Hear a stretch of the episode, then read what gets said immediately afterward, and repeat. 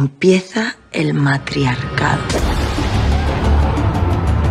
Está no ar o podcast Roda de Cinema. I am not in danger, Skylar. Why so serious? Eu estou grávida de Luiz Carlos.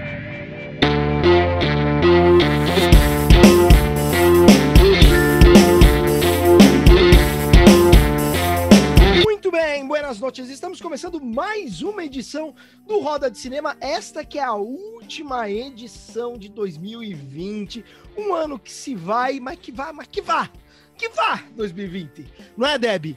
Vá com gosto. Nossa, nem me fala, eu tô contando os dias para acabar esse ano logo, viu, Fabrício? Apesar do projeto do Roda de Cinema, que foi uma das coisas boas, né? Tiveram algumas coisas boas aí, mas foi um ano difícil, né? Então estamos torcendo para acabar logo mesmo. Exato, cara. Um ano desafiador, um ano que, que no Brasil a gente vivenciou aí, né? Vivencia, é, não sei em que momento está ouvindo aí a gente, essa situação da Covid, essa situação de um outro vírus que existe no país, que tem uma faixinha verde e amarela. Ele veste, né, Deb? Ele tem um nome aí que é melhor não pronunciar, vamos bater na madeira.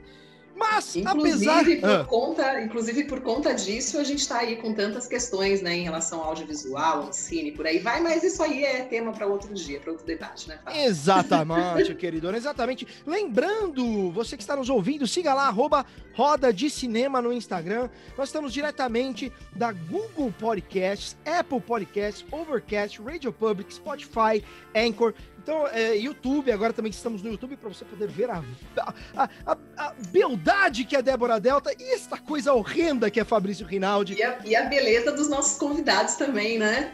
Claro, é claro. Eu não vou falar de você, Fabrício, porque você sempre pede confete, viu? A, a nossa convidada já tá maravilhosa aqui, ó. A gente precisa inserir essa imagem depois, viu? Exato, isso tá incrível. Aqui, aliás, a nossa convidada, cara, ela aceitou o convite, tadinha, ela, ela viaja, mas a gente tá, tá- já tem uma galera da bancada que já não está, o pessoal já tá viajando, um tá na estrada, outro já tá em, em, eh, ah, o, Cal, o Deb, esse eu não te falei, mas a gente conversou e falou, cara, eu já tô adiantando o Natal dos pais da minha mulher.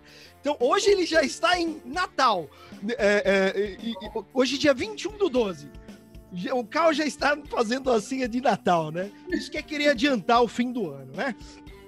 Bom, vamos lá. Hoje a gente vai entrevistar uma convidada muito especial. A gente vai encerrar o ano. Isso aqui, pessoal, que a gente faz, né? A gente faz entrevistas com o pessoal do audiovisual, mas eu considero de, mas assim, de verdade, que tem entrevistas que podem ser confundidas com verdadeiras aulas, né? E tendo em vista que a gente está tá enfrentando muitos desafios, né? Na relação com a Ancine, esses dias saiu até uma notícia de que o Ministério Público está exigindo explicações da Ancine que ela retome as atividades, porque não tem, não tem lógica o que está acontecendo na Ancine, a não ser, de fato, um boicote ao mercado de audiovisual, né? É, o que é uma pena ver, porque independente do que for, se o cara pensa diferente ou não, isso aqui a gente está falando de uma indústria que emprega pessoas, que gera impostos para o governo e que, e que, querendo ou não, é- é- é- é- faz parte da cultura, é a essência do que se produz nesse Brasil, né? A essência Que do move que a é o nossa Brasil. economia também, né, Fábio? Claro. Só para complementar, move a nossa economia também, né? Muito importante. É claro, não tem a ver com um lado ou outro. Pô, você pega países como, como- como, por exemplo, a Coreia do Sul, né? Coisas maravilhosas que eles estão fazendo ali e com dinheiro público. Esse, esse mercado ele precisa dessa, dessa fomentação. Tendo em vista essas dificuldades com o órgão federal, né, que é a Ancine, a Agência é, é, é, Nacional de Cinema, os incentivos estaduais e municipais tornam-se mais importantes se estiverem funcionando bem. E nós vamos entender hoje um pouco sobre o incentivo chamado PROAC. E então eu entendo esse, esse episódio como uma, um grande presente desta pessoa que vai nos prestar a entrevista para os produtores audiovisuais que estão um pouco desesperados e que têm sede aqui no estado de São Paulo. Muito bem, a gente vai conversar hoje com ela, que é documentarista, diretora do longa-metragem Homem Carro e da série de TV A Moda da Casa, além de estar à frente da produtora Animalucis, carioca, residente de São Paulo, capital, há mais de três anos, período no qual vem articulando em nome da API no estado de São Paulo. Quero chamar ela aqui com a salva de palmas da nossa pós-produção, Raquel Valadares, seja bem-vinda, minha querida. Boa noite. Boa noite, Fabrício, Débora. Muito obrigada pelo convite e por essa recepção tão calorosa e entusiasmada, bem natalina. É, primeiro, obrigado, tá, por estar aqui com a gente quero dizer que, cara, é, é, um prazer não só por ter uma pessoa é, é, tão competente e que faz parte aí da, da, da, vida do audiovisual brasileiro, mas eu tenho certeza que o que você vai falar aqui pode ajudar muita gente. Então, é, talvez a gente faça perguntas que são muito específicas e você vai dar o direcionamento aí, como a pessoa pode achar a resposta. Tem respostas que você vai ter na ponta da língua. É, é, então, fique à vontade para trazer as informações como se de fato estivesse conversando de maneira a ajudar o produtor audiovisual que, cara, tá tão, tá tão desafiador pra gente. Eu sei porque eu sou também, eu tenho uma produtora pequenininha e que a gente tá buscando crescer, né? Mas estamos é. apanhando, Raquel, estamos apanhando. Meu Deus. Bom. É, mas olha, tenho paciência comigo, porque, porque bem ou mal eu sou uma carioca, sou uma Adoro. carioca chegando de São Paulo, então, né, vou me esforçar aqui para fazer o meu melhor para falar bem. do PROAC. Muito bem, maravilhosíssima, carioca. Eu amo sotaques, cara. Eu tenho uma coisa com ela. não é, Deb? Não é maravilhoso? Muito. Sotaque carioca. Nossa, eu adoro também. Eu sou apaixonado por qualquer sotaque, é incrível. É, enfim, vamos lá então. Raquel, primeiro eu gostaria que você explicasse para quem ainda não conhece muito bem o que, que é o tal do PROAC. Eu sei que tem a diferença entre PROAC, PROAC edital, PROAC CMS né, que são coisas bem diferentes. Então, se a gente pudesse começar dando essa introdução para quem está ouvindo a gente, seria bacana. Claro, eu acho que tem aí uma introdução boa, que é a seguinte: é, qual é o papel do Estado em fomentar a cultura? Boa! É, eu acho que essa é a primeira é, discussão. E é, há pessoas que defendem que o Estado mínimo não deve é, se meter e que deve deixar só para o mercado. Mas, para essas pessoas, eu digo já de cara que é um dever do Estado garantir a produção, a promoção e a difusão dos bens culturais, segundo a nossa Constituição Federal e os diversos tratados internacionais que o Brasil é signatário. Então, a gente tem aí uma premissa de que o Estado tem que garantir o que, na palavra que funciona para uma pessoa com mentalidade liberal compreender, é oferta de prateleira. Você se deixar na mão do mercado apenas, você tem, na verdade, uma situação de parasitação de, de parasitagem uhum. é, de um mercado que é um mercado maravilhoso. Nós somos uma nação gigante, né? muitos é, cidadãos que, para os olhos do mercado, são apenas consumidores. Então, tem aí para a gente uma batalha que é dizer nós não somos apenas consumidores, nós somos cidadãos, cidadãos que gozam de autonomia, de liberdade de expressão ainda, né? É, há, há casos de censura aí, mas não vamos falar disso mas é uma batalha constante para que as nossas formas artísticas e de expressão e de cultura e de identidade é, possa ter espaço. E então por isso existem muitos artifícios legais de regulamentação desse mercado, por exemplo, no audiovisual, a cota de tela para filme nacional, para garantir justamente é, esse mínimo.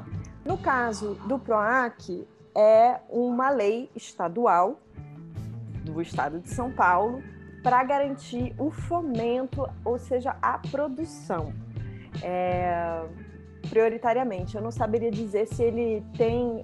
Eu sei que o PROAC ICMS tem, é, dentro da produção, também tem a questão da pesquisa artística, então você pode até é, conseguir patrocínio para bolsas e residências, bolsas de pesquisa. Né, Nossa, eu vi isso, cara, eu achei sensacional. Isso é real mesmo? Sim. Acontece? Tem, tem. Assim, acontece. Canadá, tipo... Não, a dificuldade, a dificuldade é que teria que ser uma instituição sem fins lucrativos e eu não sei exatamente como é que você é, conseguiria. Eu não conheço concretamente um caso para dar de exemplo mas todos os projetos, a gente já vai falar mais para frente, passam por uma comissão estão aptos a captar isso no PROAC ICMS. Então vai depender mais, na verdade, do interesse da empresa patrocinadora, não é mesmo?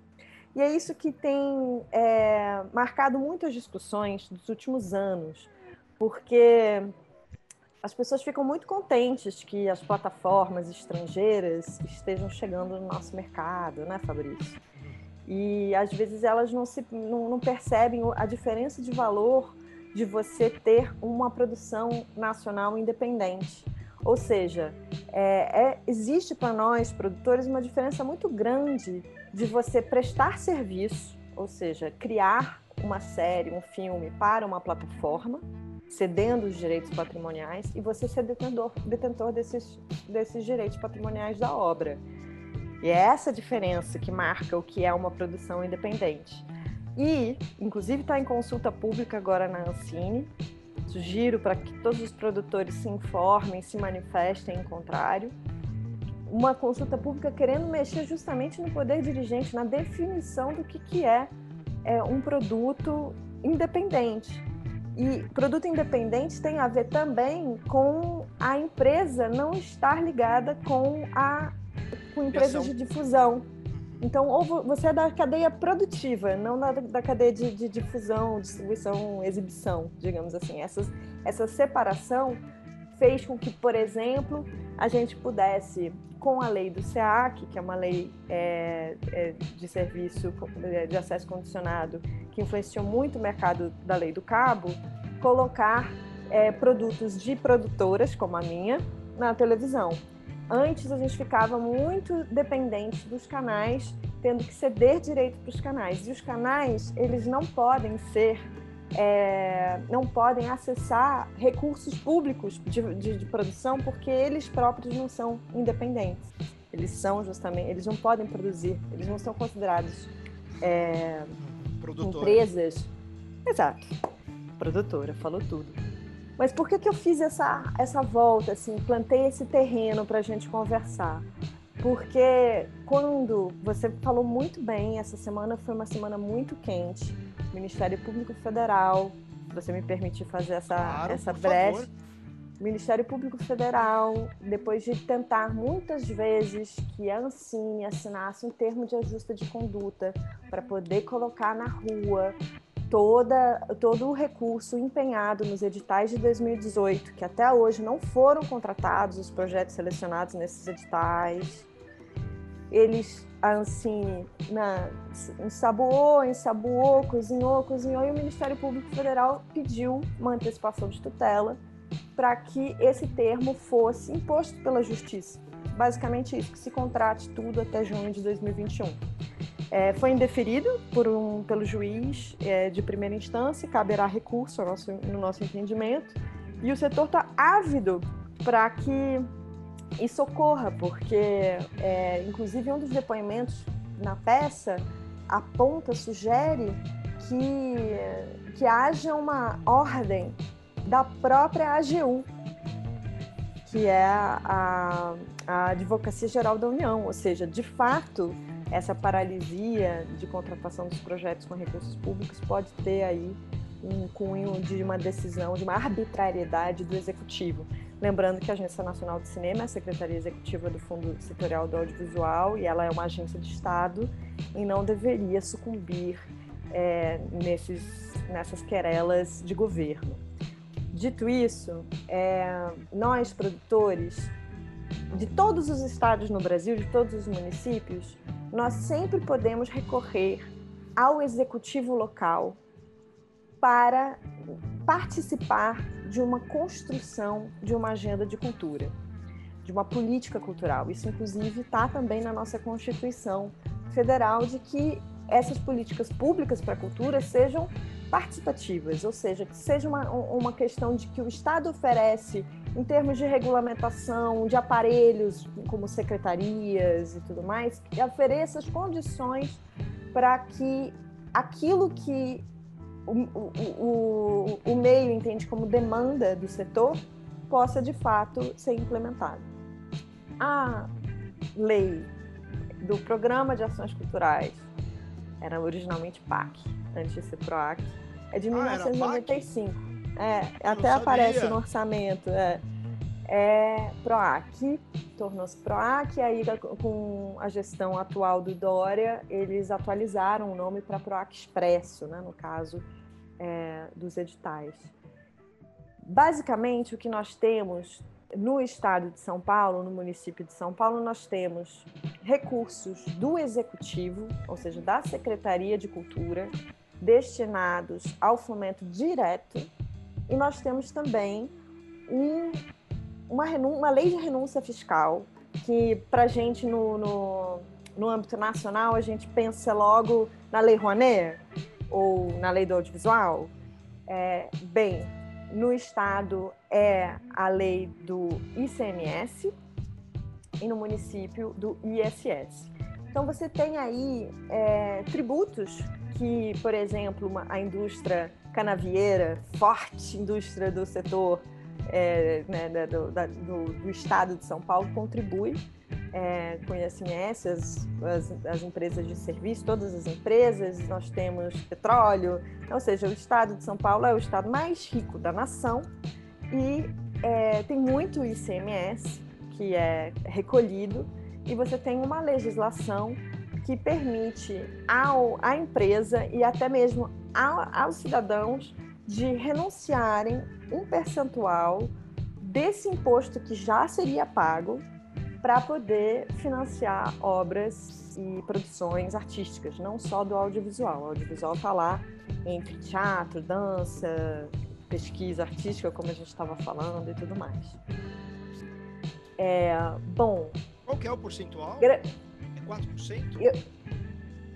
Então, esse tipo de detalhe é que eu acho que vale a pena dar uma consulta, porque o site da secretaria, nesse sentido, é até bom. Ele tem um FAQ de perguntas e respostas já ali, e também tem toda a legislação que você consegue olhar. Eu acho que o que é tricky para a nossa discussão aqui, para quem está nos ouvindo, mais do que é quanto cabe de renúncia para cada pessoa, é entender na real mesmo quanto tem de dinheiro disponível. Porque existe. É, é aí que está a pegadinha. Assim, não é um dinheiro que pode, por mais que assim, você tenha trilhões de arrecadação, não é que você tenha um percentual é, é, desse, dessa renúncia que pode ir todo ele para é, a produção. Não, inclusive vocês devem ter visto que o Dória para 2021 quer justamente diminuir a, a, a quantidade de recursos de renúncia fiscal. Né? Você sabe que a principal fonte de, de manutenção né, do, do, Estado né, são as receitas, portanto, esse, essa, esse tributo é super importante. Nós tivemos um ano de muita crise, então, no discurso dos gestores, para equalizar despesa e receita, eles precisam diminuir a quantidade de recursos disponíveis, ou seja, despesas, para o ano que vem, 2021. E, só, Disseram que não vai afetar a cultura, mas eu já falo nisso. Fala você. Não, só um parênteses, eu acho engraçado, né? Os caras eles fazem isso. Eu li hoje uma matéria que o Dória aumentou a, a, a verba de publicidade em 73%. 100%, é. Um negócio assim. É, é. O, o, do, no município, aumento de 45% para prefeito, vice-prefeito, secretários. É, é assim. É, é. Gente, enfim.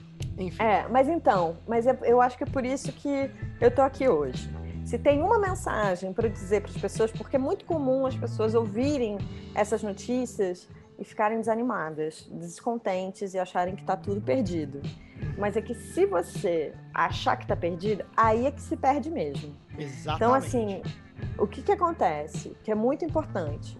É, nós temos uma lei orçamentária que tem que ser aprovada pelo legislativo. As pessoas às vezes não, não entendem o básico de política. E a, e a estrutura teórica primordial da política é a separação de, dos três poderes: no judiciário, legislativo e executivo. O executivo ele propõe um orçamento, mas esse orçamento tem que ser aprovado no legislativo. Então, nos municípios é na Câmara de Vereadores. Na, na União, né, no governo federal, é o Congresso Nacional. E no Estado, é a Assembleia Legislativa. Pois bem, todo ano, no final do ano, o Executivo propõe um, um orçamento para o ano seguinte. E isso é motivo de pauta, de discussão. Então você tem que ir com o seu corpinho. Tudo bem que esse ano atípico está todo mundo abrindo janelas de Zoom, WhatsApp para uhum. falar com seus parlamentares, porque é uma lei, portanto está disponível. Você entra lá no site, você coloca Lei Orçamentária Anual Estado de São Paulo, município de São Paulo, qualquer que seja o município, mesmo do governo federal, para você ver quanto tem de recursos para a cultura. Aí você acha lá naquela planilhona, você vê uma tabelinha de todas as rubricas, as despesas da Secretaria de Cultura. Dentre elas, você vai ter a rubrica do PROAC Editais.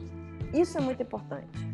Então, ano passado, em 2019, nós havíamos detectado um corte de 55% no valor dessa rubrica. Estava lá. Importante dizer que, por uma questão de responsabilidade legal do gestor, ele não pode gastar mais. O que o gestor faz? Ele contingencia. Então, tinha em 2000 para o ano de 2019, ou seja, na lei de 2018, tinha sido aprovado 70 milhões de reais para serem gastos com PROAC editais em 2019. E o Dória baixou um decreto exigindo um contingenciamento, eu acho que de 23% em todas as despesas, em todas as pastas. Inclusive na, no PROAC editais. Você vê lá a quantidade de recursos que foi empenhado, por mais que o secretário diga que foi um valor recorde de investimentos, e se você pegar o ano a ano do PROAC, desde a sua existência, já teve ano que foi 10 milhões, 14 milhões, 20 milhões, 40 milhões, e aí em 2019, 54 milhões. Então, realmente, isso é importante. Mas qual que é a questão? A questão é que quando você pega o orçamento do estado de São Paulo e você vê a quantidade percentual que vai para a cultura, para cultura, né? Lembrando que a secretaria tá lá rubrica para os museus, né? Para as OS, tem muita despesa na Secretaria de, de Cultura. O PROAC Editais é o único programa de fomento do Estado de São Paulo.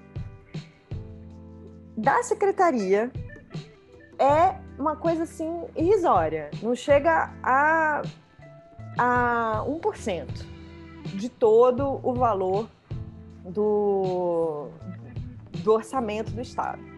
Então, é uma briga antiga do setor cultural para que a cultura tenha um percentual maior aí, né, nessa despesa.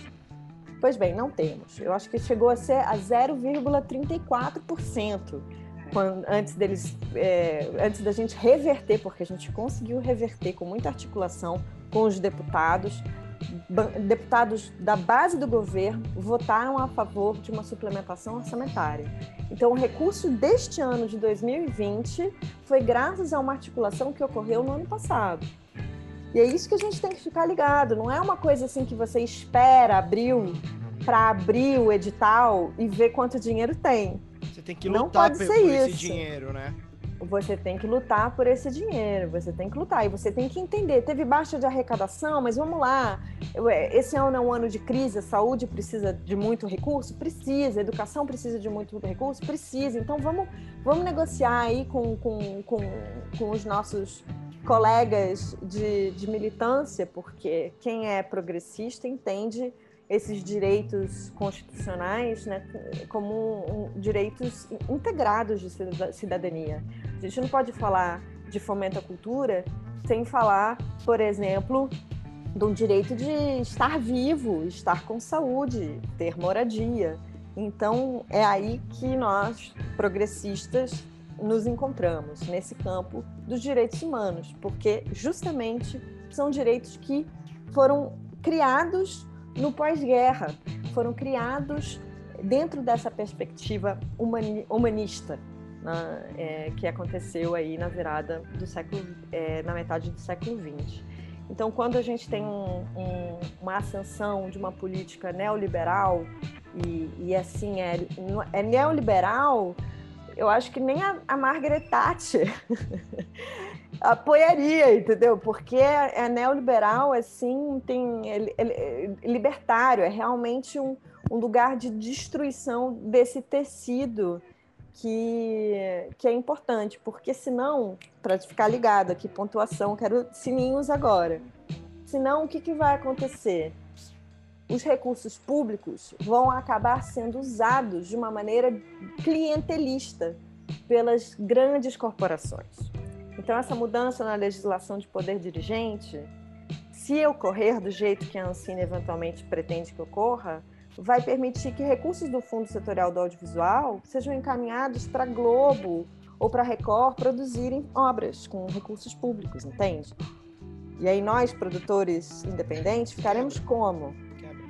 Pois é. Aí as pessoas falam, não, mas isso é reserva de mercado, isso não sei o que, não, não.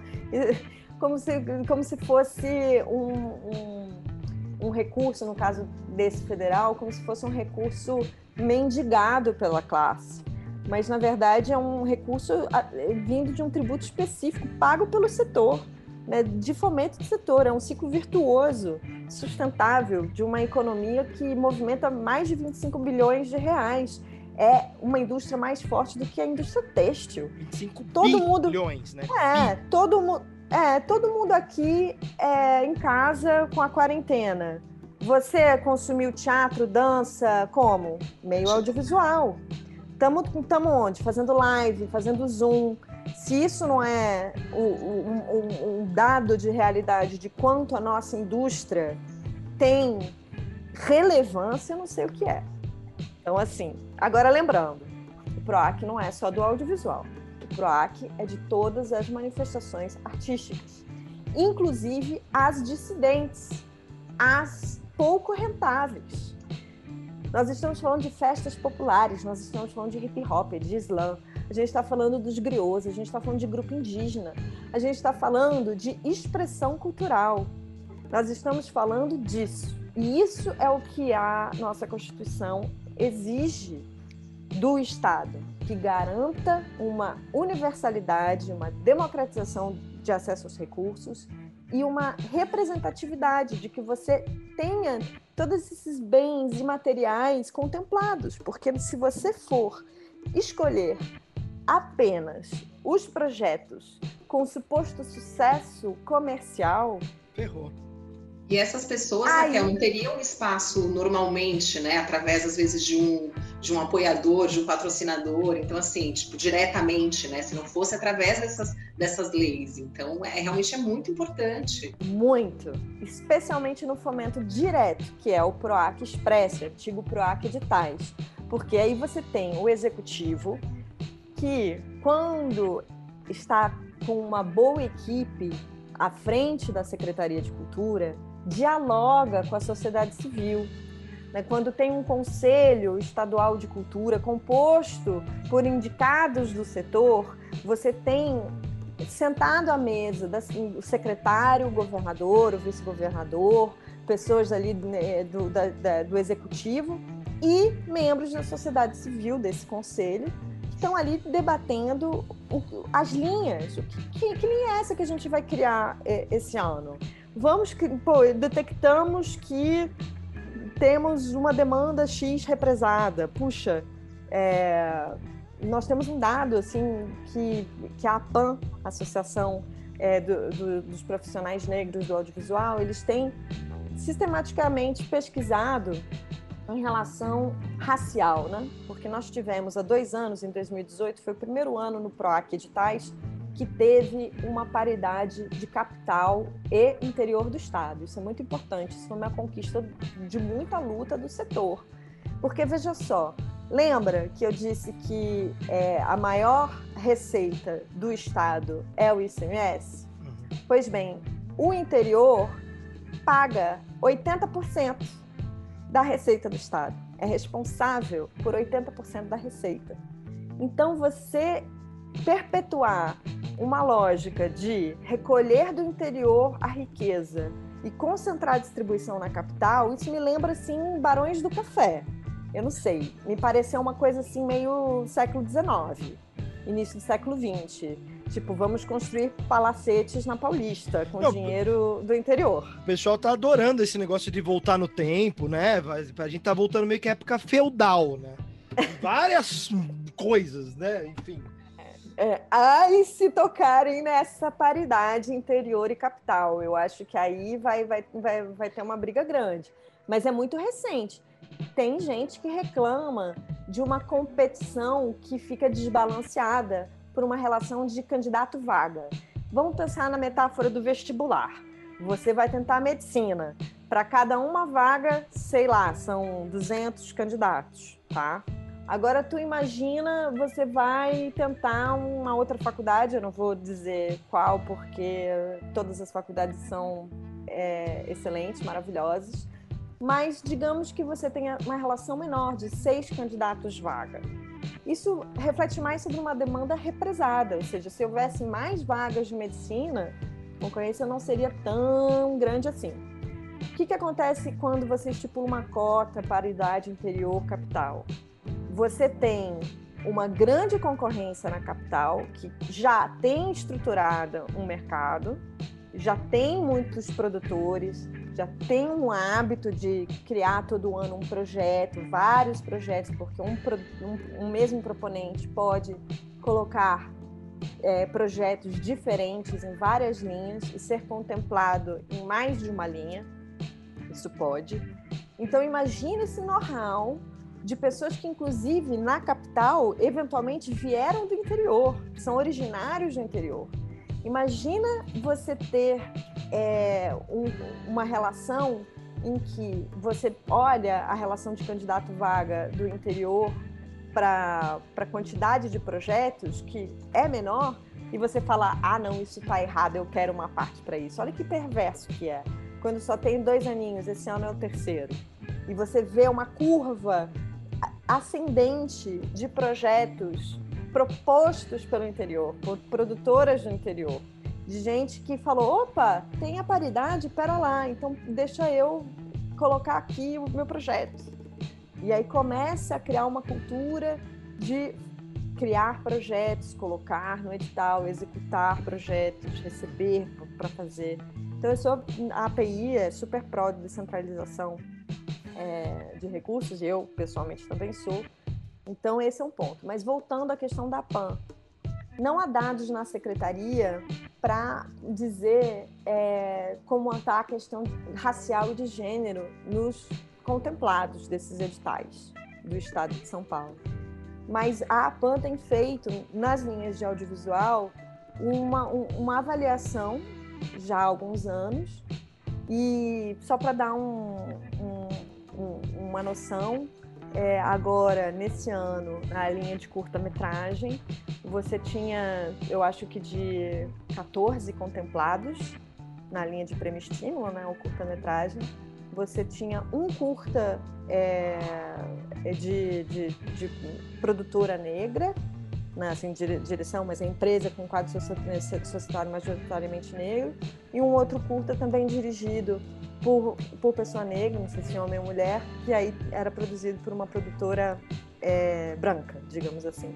Então você tem um dado de realidade aí que é uma demanda do setor para que essas regras, assim como houve a cota do interior, que a gente possa sempre aperfeiçoar, porque senão o Estado cria um edital para fomentar uma cultura da capital, uma cultura de homem branco, de pessoas já ricas, né? Então dependendo já inseridas, né?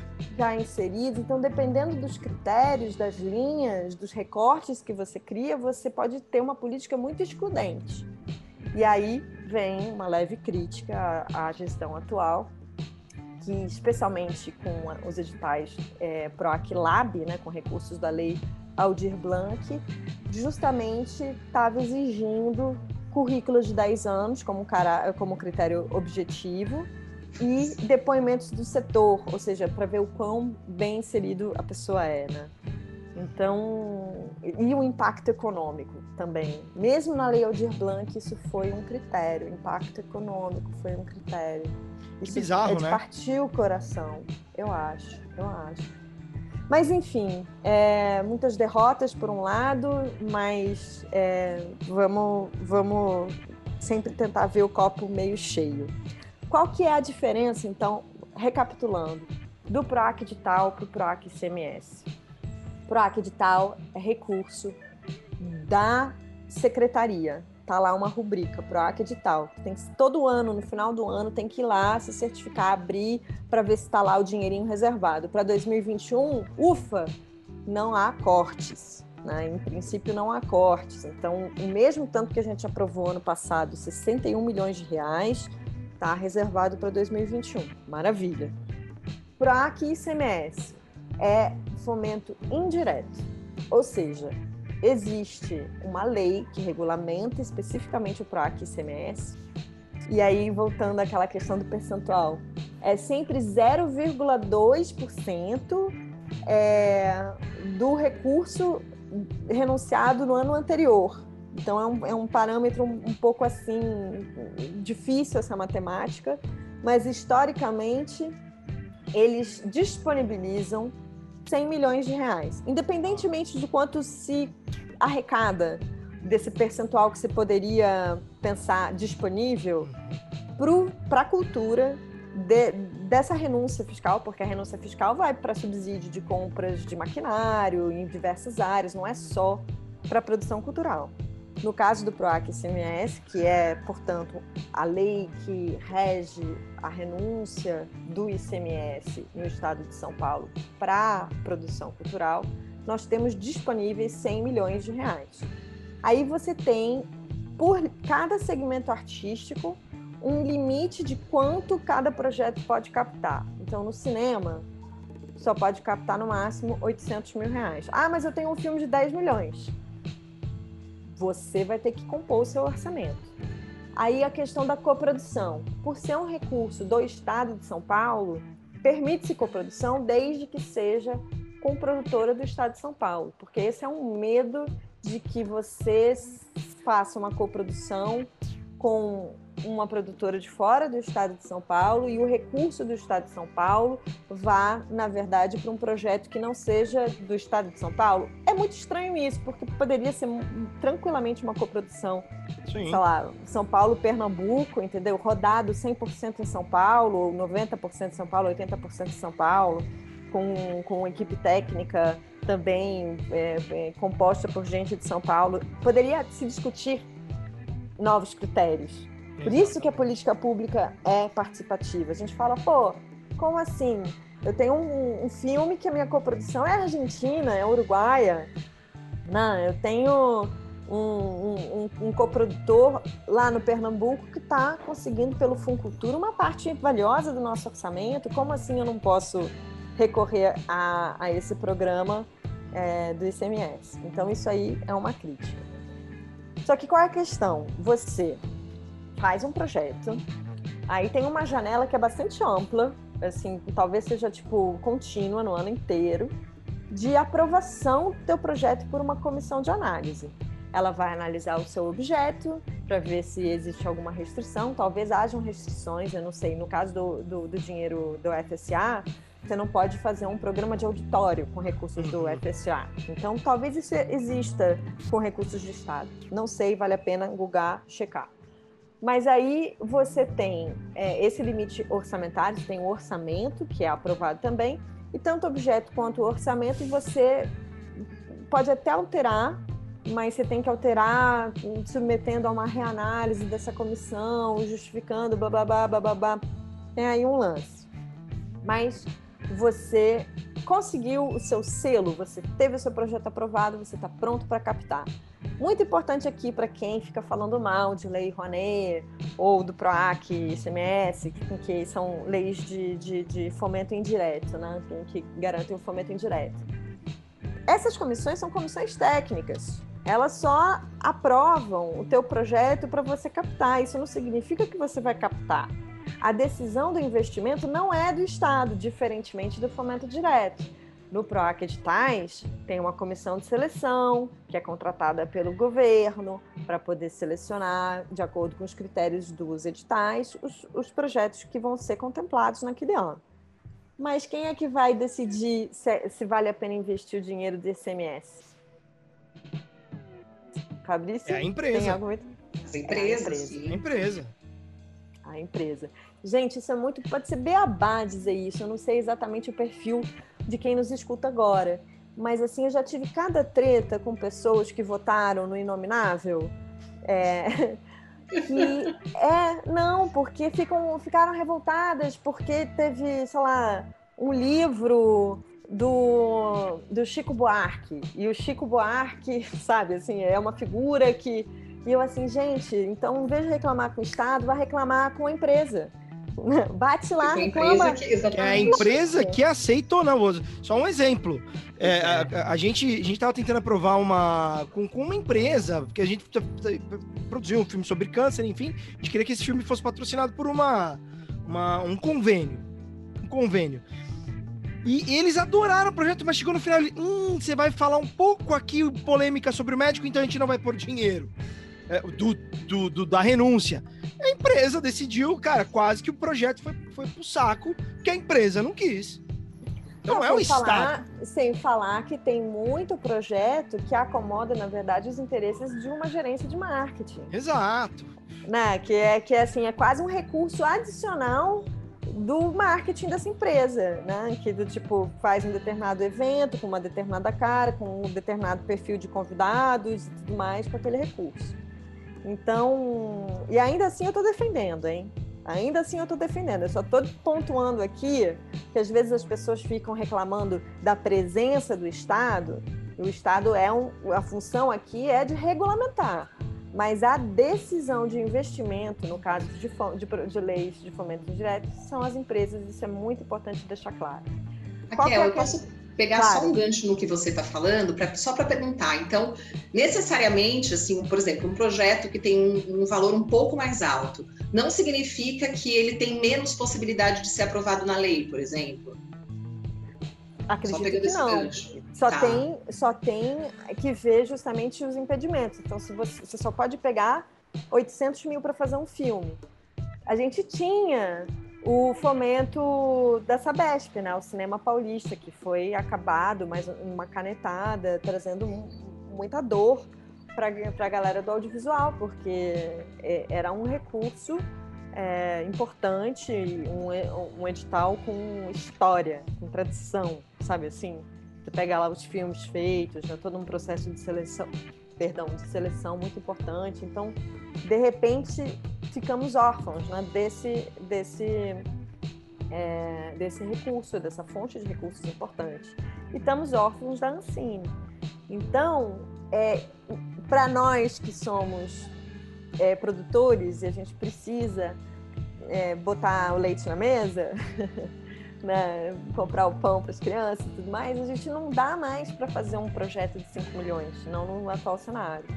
Então, se você tem um teto de orçamento de 800 mil, talvez tenha que trabalhar dentro desse teto, porque é difícil você pensar em composições orçamentárias quando você tem a Ancine travada. Agora, é, tem uma questão de, de um mesmo projeto já ter sido contemplado com uma lei de fomento estadual e aí não poder conjugar com também leis estaduais. Tem isso também, acho que vale dar a pena uma gugada, mas isso não significa que você não possa pegar recursos da SPCine. Pode. Então tá aí um, uma combinação. A SPCine que é, é, editais exclusivamente, né? Ela trabalha com editais exclusivamente. A SPCine. Então, a SPCine é uma empresa pública. Ela não é um braço da Secretaria Municipal de Cultura. Mas o que, acontece, o que acontece é que ela tem recursos próprios. Ela, ela, ela tem um, quando você abre o orçamento e você tem a Secretaria Municipal de Cultura, você vai ter a parte SPCine, tanto que a SPCine tem para fazer as ações dela de fomento. E ah. são sempre ações de investimento, ou seja, tem retorno. Aquilo que a SPCine investe retorna para ela. Exi existem variações de edital para edital, mas sempre tem uma, uma perspectiva de retorno de investimento, porque é uma empresa. Na, assim, é difícil você querer trazer isso, essa lógica de retorno de investimento, quando você está falando de uma secretaria de cultura, né? seja ela municipal, estadual, federal, mas de uma empresa é mais possível, é mais tangível aí. Sim. É, mas o município de São Paulo também tem o PROMAC, que é, que é uma legislação de fomento indireto que opera com a Receita Municipal que não é o ICMS, é o ISS. Então, aquele IPTU que a gente paga, uhum. né, no caso, é daí que vem o recurso para o PROMAC. Raquel, é. É, uma, só uma pergunta. É, é claro que a gente não vai falar aqui, que eu tenho, eu tenho duas perguntas que eu preciso fazer, mas eu, a gente não vai falar de tecnicalidades, mas você falou 800 mil, mas no site do PROAC eu lembro de ter visto algo em, é, é em torno de um milhão para projetos de pessoa jurídica e CMS. Eu não sei se isso atualizou ou se eu estou confundindo. Você quer falar alguma coisa disso ou é melhor de fato entrar lá no site depois não, e confirmar? Eu acho que sempre vale a pena confirmar. Tá. Eu fiz isso antes de vir aqui com vocês. Tá. Então, proponente pessoa física, 400 mil, pessoa jurídica é 800 mil para projetos de cinema. Esse um milhão e meio, eu acho que é o limite da empresa. Não, eu é um milhão. É, é da empresa. Tá, tá. É, eu, eu tô de, causando discórdia aqui. Não, mas talvez, talvez, eu não sei, gente. Vamos, vamos então pedir é, para alguém checar aí no Google e, e, confirmar isso direitinho. Porque aí, qual que é a questão pior do ICMS? Que a galera tem que, se, tem que se ligar. Existe esse teto de 100 milhões de reais. E aí você tem as empresas se planejando porque o recolhimento do tributo e, portanto, da renúncia é mensal. Então, ela faz um, um cálculo, uma estimativa de quanto ela vai arrecadar para o ano seguinte, mês a mês, para ela poder entender mais ou menos quanto ela vai ter disponível para investir num projeto cultural. E aí ela trabalha com aquele orçamento. Só que qual que é o problema? O problema é que esses 100 milhões quando bate nesses 100 milhões, acabou, não tem mais como recolher.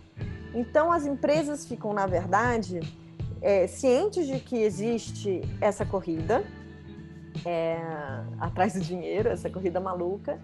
E aí, por mais que tenha um projeto massa e que ela tenha 10 meses no ano para recolher um determinado recurso, esse recurso não vai ficar disponível 10 meses né, em geral abre em março, em julho, agosto acaba. Então é um recurso disponível só na primeira, no primeiro semestre, Boa. nesse planejamento da empresa. Na perspectiva de quem recolhe. E para nós fica aquela corrida maluca, porque por mais que a gente tenha uma empresa, não depende de nós, nem da empresa porque a gente não sabe quantas empresas estão concorrendo, né? Assim, com, é, buscando esse dinheiro. E aí você pensa que é, a renúncia fiscal é um percentual é, do, que, do tanto que a empresa tem a recolher, e aí você logicamente faz a conta e pensa, pô, então as empresas maiores, elas podem, no boleto só, rapar o tacho, né? Aí tem umas, uns freios nesse sistema para impedir essas empresas maiores de tomarem todo esse recurso para si. E é, vale a pena se debruçar mesmo nisso e ver, porque eu acho que é um máximo de um milhão e meio por empresa. Então, por mais que você tenha uma empresa muito gigante, ela não vai conseguir é, se apropriar dos recursos dessa maneira, assim, então... O ISS tem essa mesma lógica também, de no primeiro semestre, como que é com o ISS, você sabe, não? Cara, não vou tá. saber tá. nesse detalhe. Tá. Mas tá. assim, é a lei do Promac. Então tá. você também tem um. um suponho que também exista um teto de investimentos. Não, e com certeza. E é terrível, é. porque porque o setor tem um, uma demanda de aumento de, de, desse teto de investimentos, é, um, é, uma questão. Sempre se debate se o mecanismo vigente é o melhor mecanismo né, para você distribuir esses recursos, porque veja bem, se o recurso abre em março e em julho, agosto acaba, né, e aí você como é que, como é que fica né, com, com, com projetos para o segundo semestre? Então, então, então, tem aí várias questões que os produtores, na época antes da Covid, sentavam no bar, pediam uma cerveja e ficavam pensando né, no que fazer. Mas o outro, a outra vertente é o fomento direto, é o, no caso do Estado de São Paulo, o PROAC editais, e também é uma demanda antiga do setor de que haja uma paridade de investimentos do PROAC ICMS e do PROAC editais. Vamos ver que aumentem o editais e não diminuam o ICMS. Ah, sim! Pelo amor! É, tirar de um para colocar em outro. Não, não, se os caras falam, ah, vocês querem igual, então a gente reduz. Não. Diminuiu. Sempre mais. Tem também, não, a gente, é, é não, não, temos nem tempo para entrar nisso, né, é, nesse assunto, mas tem o tal do PROAV, que é um... Aham. Que é uma pegadinha, a meu ver, esse negócio aí. Vamos lá. O Dória também abriu um banco na, assim, falando em empresas públicas, né, a SPCine é uma empresa é, produtora, distribuidora de audiovisual, né, de cinema e audiovisual de São Paulo. É, e, o, e a Desenvolve SP é um banco, é um banco estatal, é um banco de desenvolvimento, que nem é o BN10. Agora, aqui eu caprichei no sotaque carioca, BN10.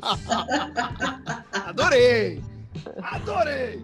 A Desenvolve SP tem linhas de, de financiamento de crédito para vários segmentos é, da economia paulista. Né? Se você é do ramo do agronegócio, você quer comprar maquinário agrícola, vai ter lá uma linha para você, sacou? Se você é do ramo da construção e precisa de um crédito a juros baixos para poder erguer ali um, um edifício que você vende na planta baixa, também vai conseguir, imagino eu. E aí o audiovisual entrou dentro da carteira desse banco. E aí é uma linha chamada Proave. É, eu até conversei com o responsável na secretaria por essa intermediação com a Desenvolve SP, porque a Desenvolve SP, por ser um, uma empresa, tem um conselho que avalia riscos, né? Porque banqueiro na hora de emprestar dinheiro, vai puxar sua ficha corrida, vai passar um raio-x, né, ver que bens você tem para colocar em garantia, qual é a sua fonte de renda, né, para poder avaliar se você é, é um bom pagador, né?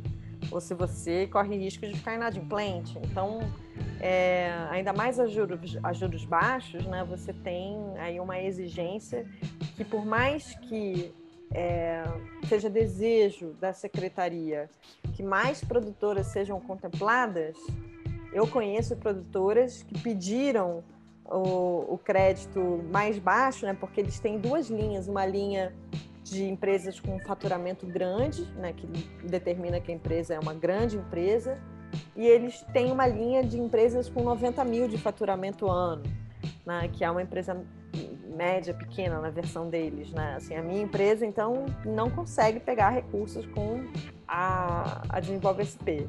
Eu, infelizmente, tenho uma empresa que sou eu, é uma Ireli, né? eu presto muito serviço, e num ano fraco como esse, eu, como diversos trabalhadores da cultura, ficamos vendidos, ficamos na pista mesmo. Se não fosse a Lealdir Blanc, a gente ia se dar bem mal porque assim a gente não se encaixa tanto na, no banco, na linha do Banco do Povo, por conta do, do, do histórico de, de, quanto a gente recebeu no ano anterior, né, nos auxílios emergenciais, mas a gente também não consegue comprovar o faturamento acima dessa marca de 90 mil que o Banco Desenvolve SP exige.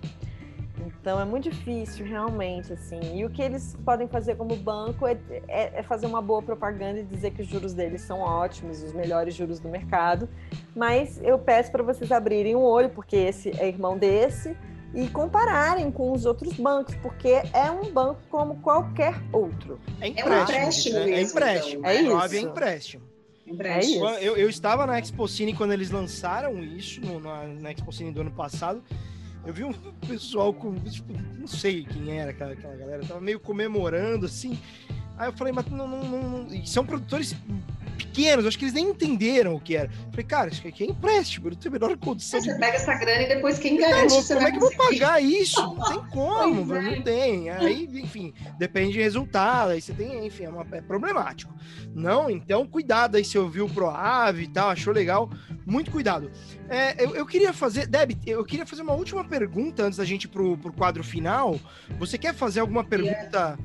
Eu quero, eu quero fazer uma pergunta, talvez seja muito específica, Raquel. Se você não tiver como responder, não tem problema. É que eu estou escrevendo um projeto meu também no documentário, o Fabrício até sabe, e eu estou com uma, com uma dúvida assim muito grande mesmo. Eu entendi o que você disse, que a, a coprodução precisa ser também de São Paulo, mas o projeto ele pode ser rodado fora de São Paulo. Por exemplo, eu tenho algumas locações que eu preciso fazer, sei lá, no Nordeste, fora, né? do Sul dentro de São Paulo e fora de São Paulo também. Isso é possível dentro do, do PROAC? Acredito que sim.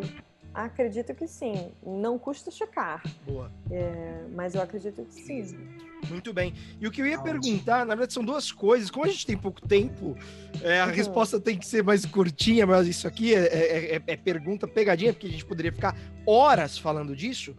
Duas perguntas. Eu vou, em, vou embalar as duas. Primeiro, você falou, né? Pô, olha, a gente tem que lutar pelo dinheiro, tem que. Tá, é, tem, tem, você tem que lutar. Coisa. Como que nós, produtores pequenininhos, quem acabou de sair da faculdade de audiovisual, e o cara nem conhece muito bem como lutar?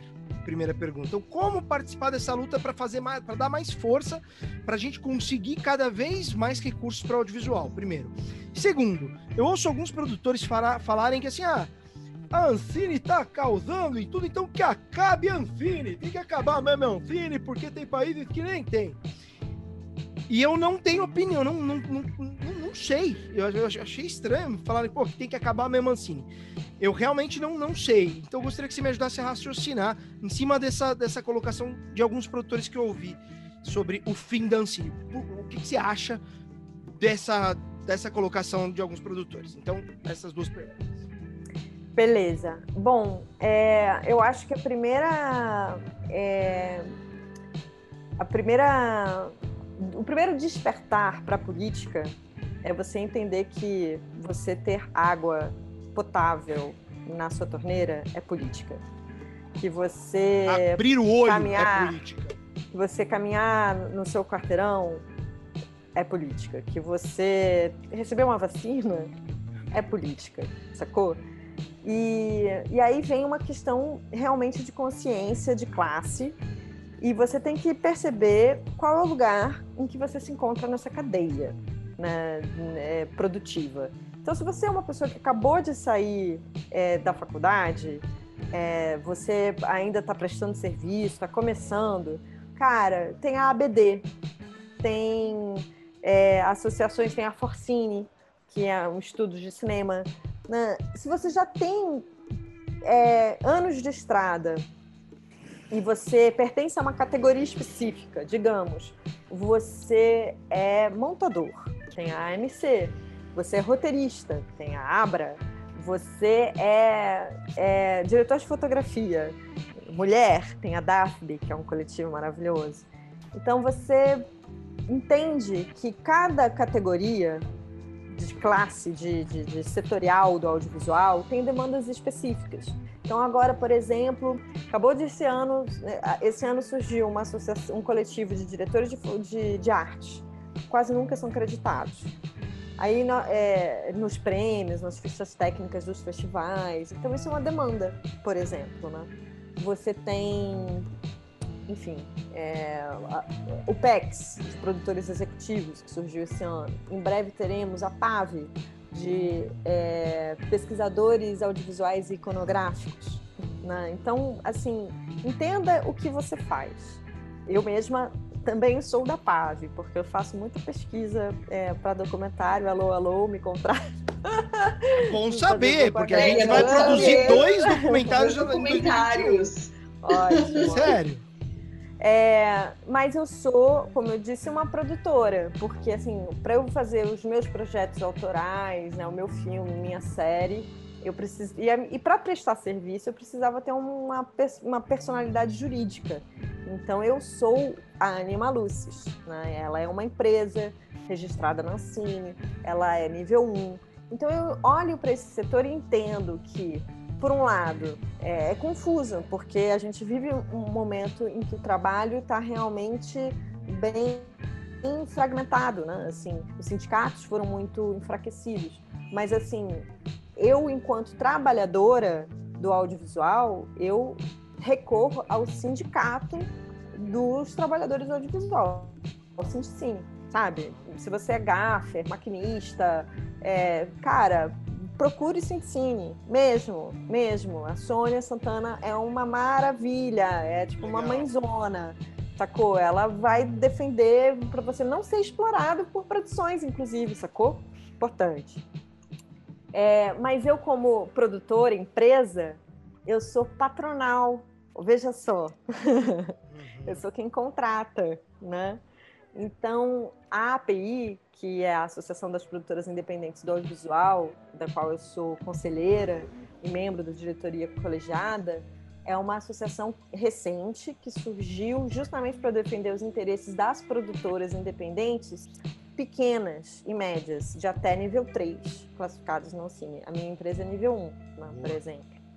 Então, eu acho que aí é um bom começo, você entender que toda luta é coletiva, e aí, no caso de PROAC, você vai estar em diálogo com a, a Cooperativa Paulista de Teatro, a Cooperativa Paulista de Dança, o FLIGSP, que é o Fórum do Interior, do Litoral e da Grande São Paulo, né, Fórum de Cultura.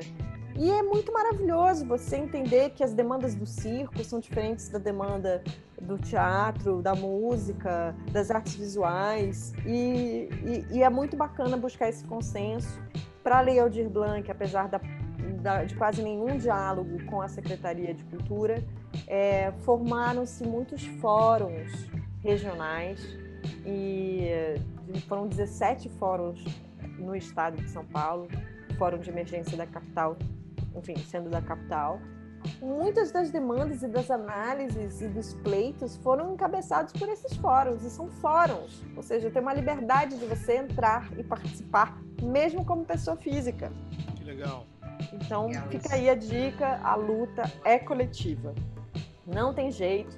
E você, mesmo estando meio sozinho, desorientado, dá uma gugada, vê o que, que acontece, vê o perfil de cada um, as ações e, e, se junta numa galera, porque eventualmente você vai gastar sola do seu sapato nos corredores da Alesp e vai aprender muito, como eu mesmo aprendi, com deputadas e deputados que foram brilhantes, porque você vê que política também é um ofício, sabe?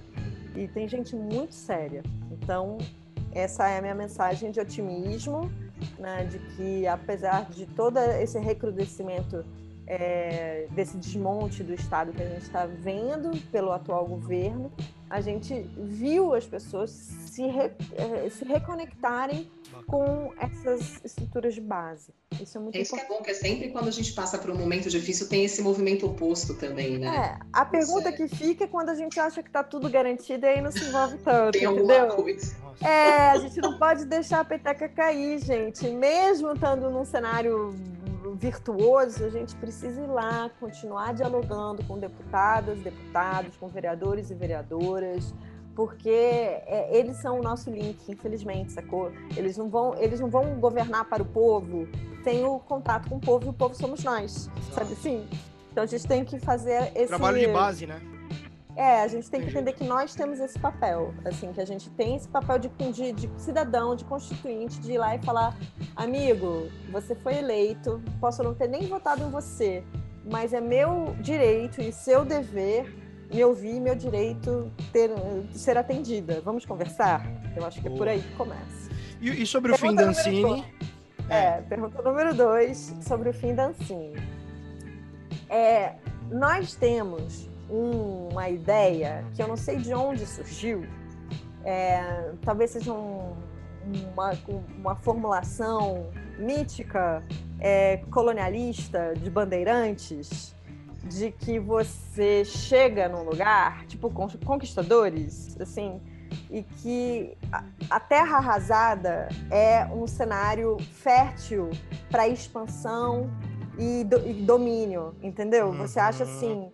Para renovação. Se regulamentação, se não tiver regulamentação, você chega lá e faz, entendeu? Assim, como se do tipo os portugueses chegaram aqui no Brasil e descobriram o Brasil porque não tinha ninguém morando aqui, né? Não, imagina, não tinha ninguém morando aqui. Essa terra não pertencia a ninguém. Uhum. Mesma coisa quando Getúlio Vargas cedeu aos gaúchos é, propriedades no centro do país, achando que eram terras devolutas, né, do Estado, quando eram terras Guarani e Caiová, né? Assim, então Você tem conflitos muito grandes que surgem desse pensamento de reboot, de você achar que o que, o que, o que existe não está bom, tem que recomeçar do zero. Isso é uma fantasia, nada se recomeça do zero. Existe um acúmulo de experiência, muitos anos de luta, algumas cláusulas pétreas da Constituição que você não pode dar um peteleco assim e apagar a luz. Isso não é, isso, isso não é juridicamente seguro, isso não é isso é uma lógica totalmente perversa, autoritária. Veja só, nosso governante, ai, gatinha linda, é. o inominável, o inominável, ele fez um decreto que numa canetada extinguiu todas as comissões e conselhos, certo? O Conselho Superior do Cinema se manteve de pé. O comitê gestor do fundo setorial se manteve de pé. Por quê?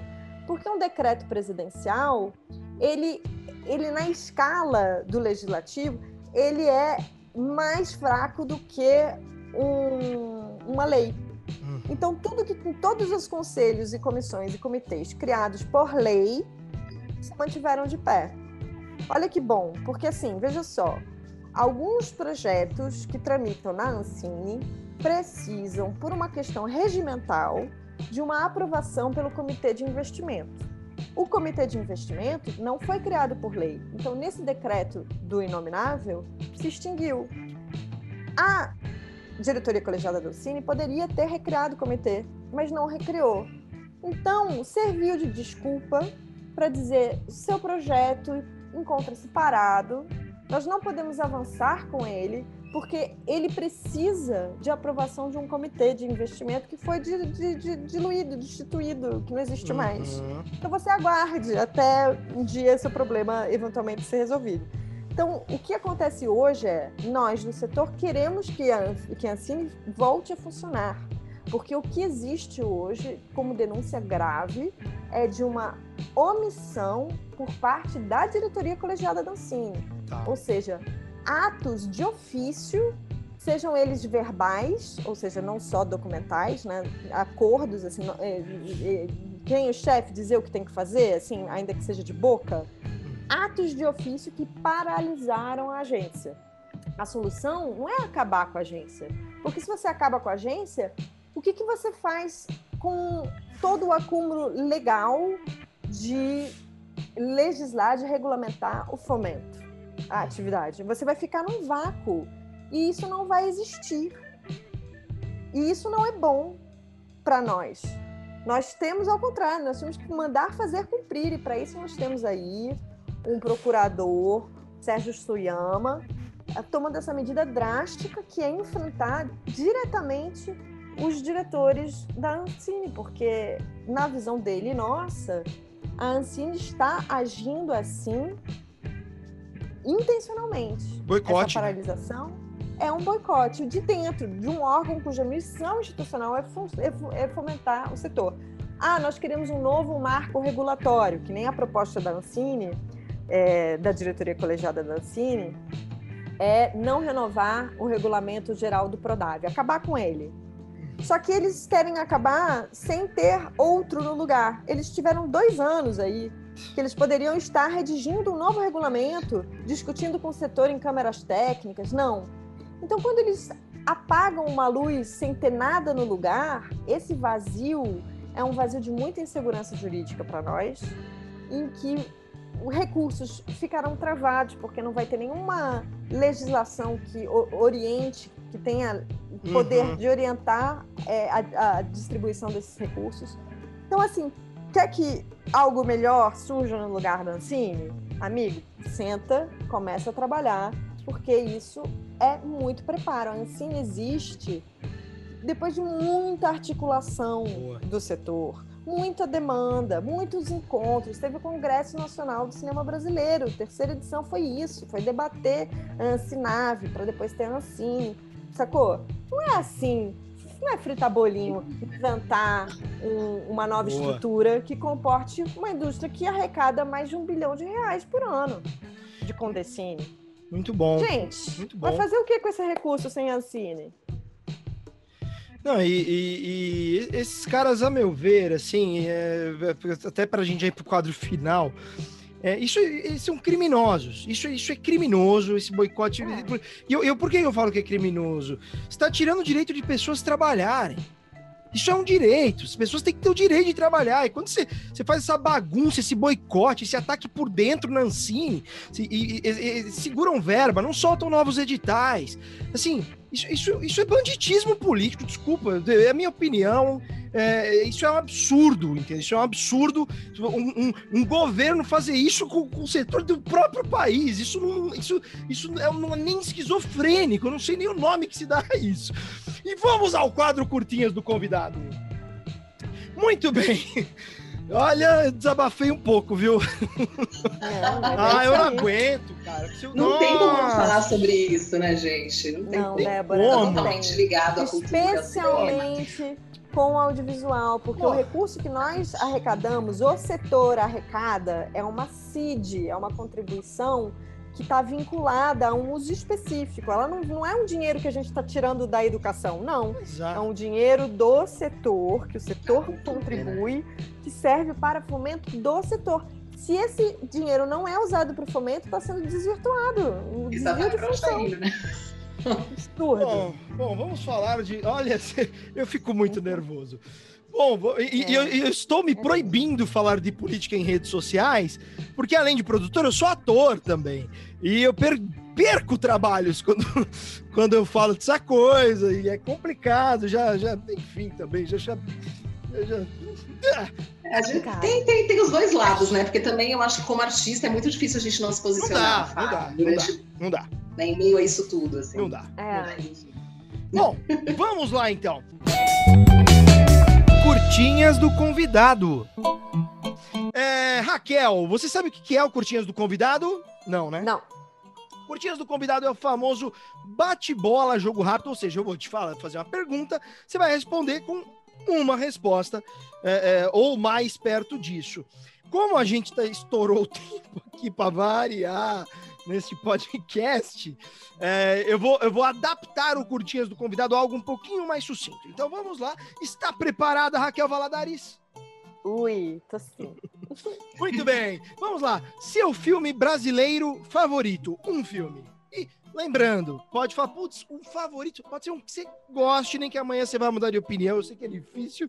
A cada dia que, que, eu, que eu acordo, eu tenho um filme diferente favorito. Não sei você, mas vamos lá, o filme brasileiro favorito. Ah, eu vou homenagear um, um amigo meu, Alan Ribeiro, e a minha colega de API, a, a produtora Ana Alice de Moraes. Esse, esse amor que nos consome. Esse amor que nos consome. Um filme estrangeiro favorito. Um filme estrangeiro favorito. Ai, gente. Ai. Ah, sim. É um do, do Werner Herzog, pouquíssimo Ah. conhecido na real. É, eu acho que de 2004. É uma ficção barra falso documentário que eu adoro, super ecológico, chamando, chamado Além do Azul. acho, Além algo- do azul. É, se, se a tradução estiver certa, é, é Beyond Como? the Blue Yonder. É, Beyond the Blue Yonder. é, é demais. Série favorita. Ui! Eu sou muito das séries, realmente. Eu não vou dizer série favorita de todos os tempos, mas eu vou dizer a série que eu estou vendo agora.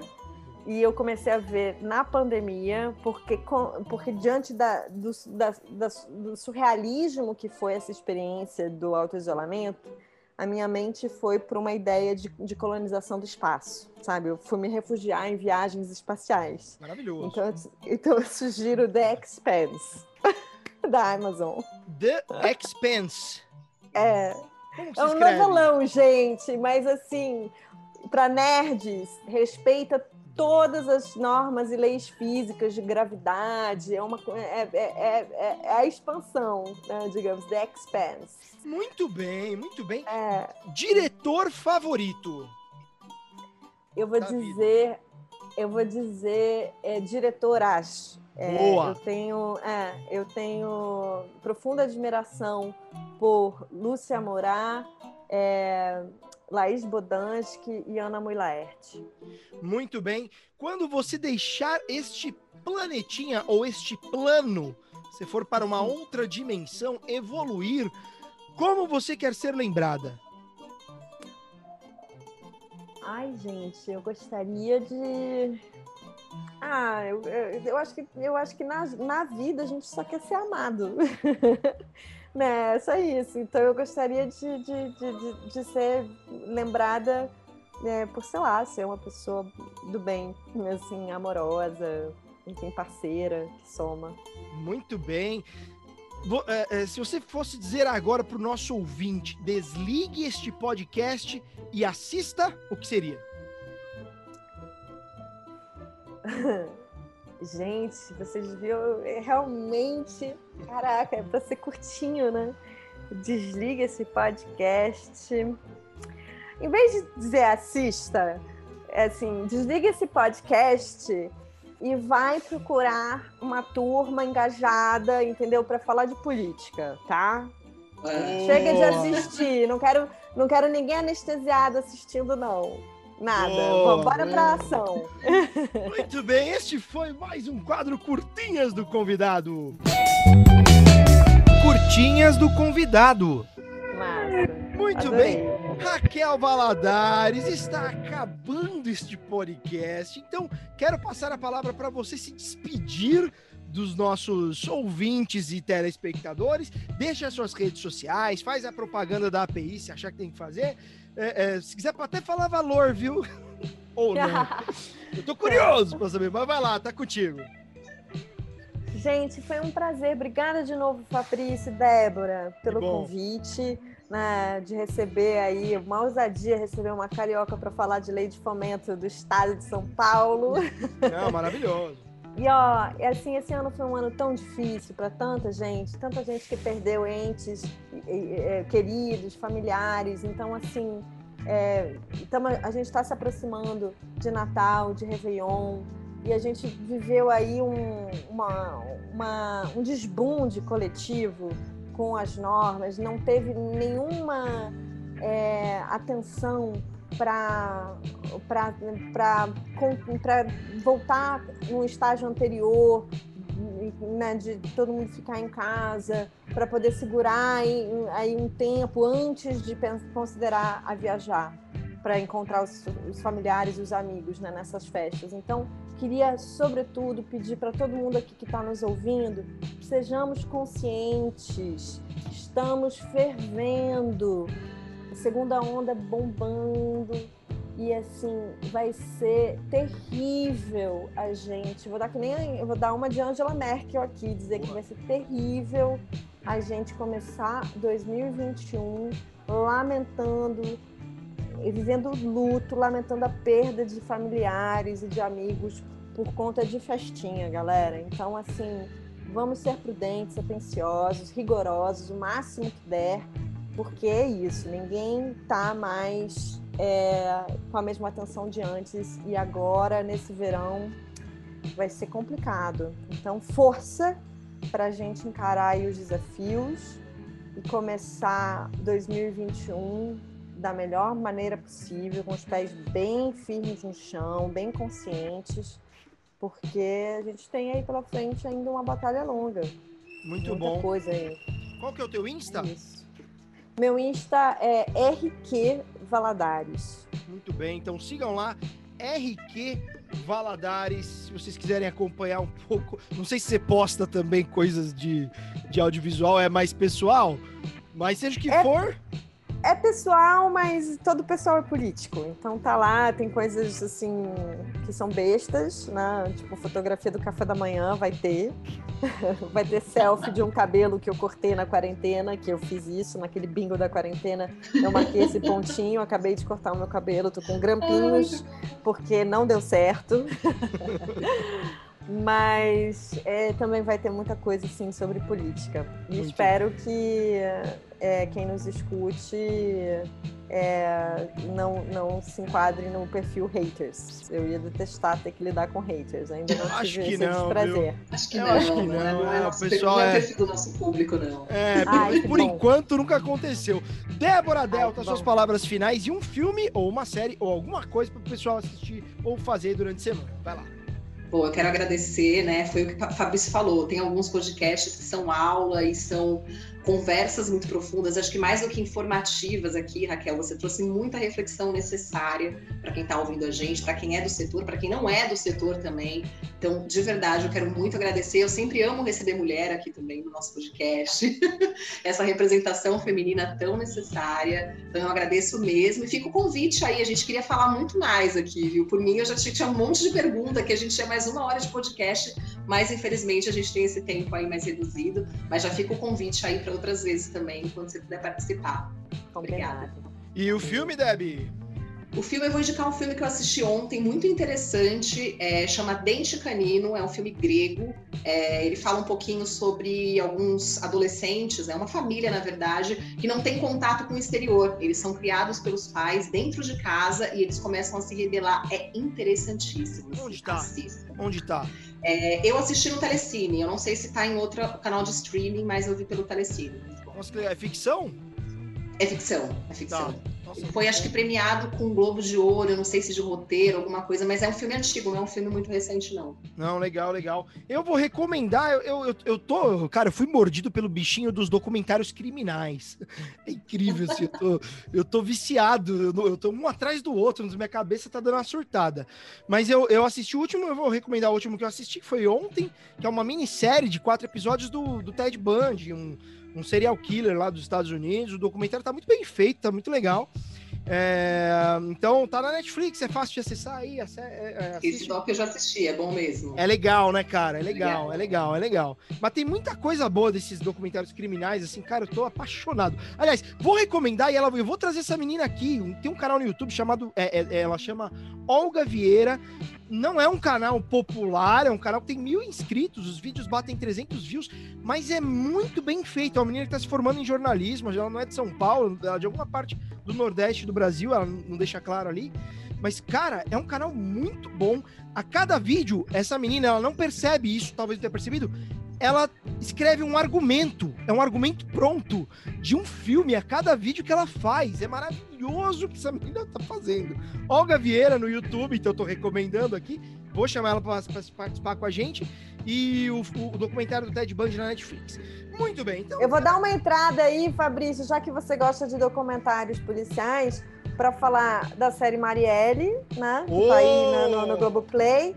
E em breve também vai ter Ali Muritiba e Michele Chevran dirigiram o caso Evandro, que também é, é uma série documental é, policial. Onde, então, onde vai estar esse, esse novo aí? Eu também, ah, eu, salvo engano, também vai ser Globoplay, talvez, não sei, tem que, tem que olhar. Caso Evandro, eu não sei exatamente a trajetória da série qual é, mas está para estrear. E, e o Ali é um diretor brasileiro formidável, baiano, baseado em Curitiba. Michelle Chevran é sua parceira criativa nessa série Caso Evandro. Então aí nós temos dois doc- docs criminais para você ver, Nossa, então. cara. Eu, eu, não, eu tô viciadíssimo, assim, realmente. Tanto que a minha cabeça tá, tá fluindo pra de repente produzir alguma coisa nesse sentido pro ano que vem também. Que eu acho que eu não vou ter mais espaço na minha produtora pra cadastrar projeto, mas vamos ver, né? Bom, muito bem, Raquel, mais uma vez, muitíssimo obrigado. É, lembrando aos nossos ouvintes, acessem aí arroba Roda de Cinema no Instagram, acompanhem o, todo o conteúdo que a gente tem. Este foi o episódio final da primeira temporada do Roda de Cinema. A gente volta em fevereiro de 2021, quiçá num programa de TV estilo um Roda Viva, mas só do audiovisual, que é o que a gente está tentando eh, desenhar. E quem sabe com a API, uma ajuda da API, a gente não faz junto um projeto assim, né? Que é muito interessante, é um negócio que é muito, muito importante a gente levar o tema do audiovisual para o Brasil entender que audiovisual não é mamata. Muito pelo contrário. Lembrando, estamos diretamente do- da- das plataformas Google Podcasts, Spotify, Apple Podcasts, Breaker, Overcast, Pocket Cast, Radio Public, Anchor e agora também no YouTube. Eu fico por aqui. Um grande beijo, Raquel. Um grande beijo a todos que estão nos ouvindo. Débora Delta também. Valeu! Um forte abraço, outro e fui. Viva o cinema nacional! Vamos nessa até 2021. Um ano que está melhor. Fui!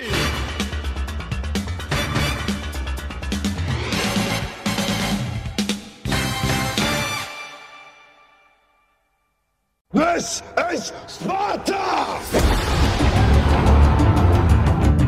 Este foi o podcast Roda de Cinema. I am not in danger, Skylar. Why so serious? I see dead people. Eu estou grávida de Luiz Carlos Prestes! I am the danger. foi isso? Não sei, só sei que foi assim. Tadinho caralho, meu nome agora é Zé Pequeno, porra.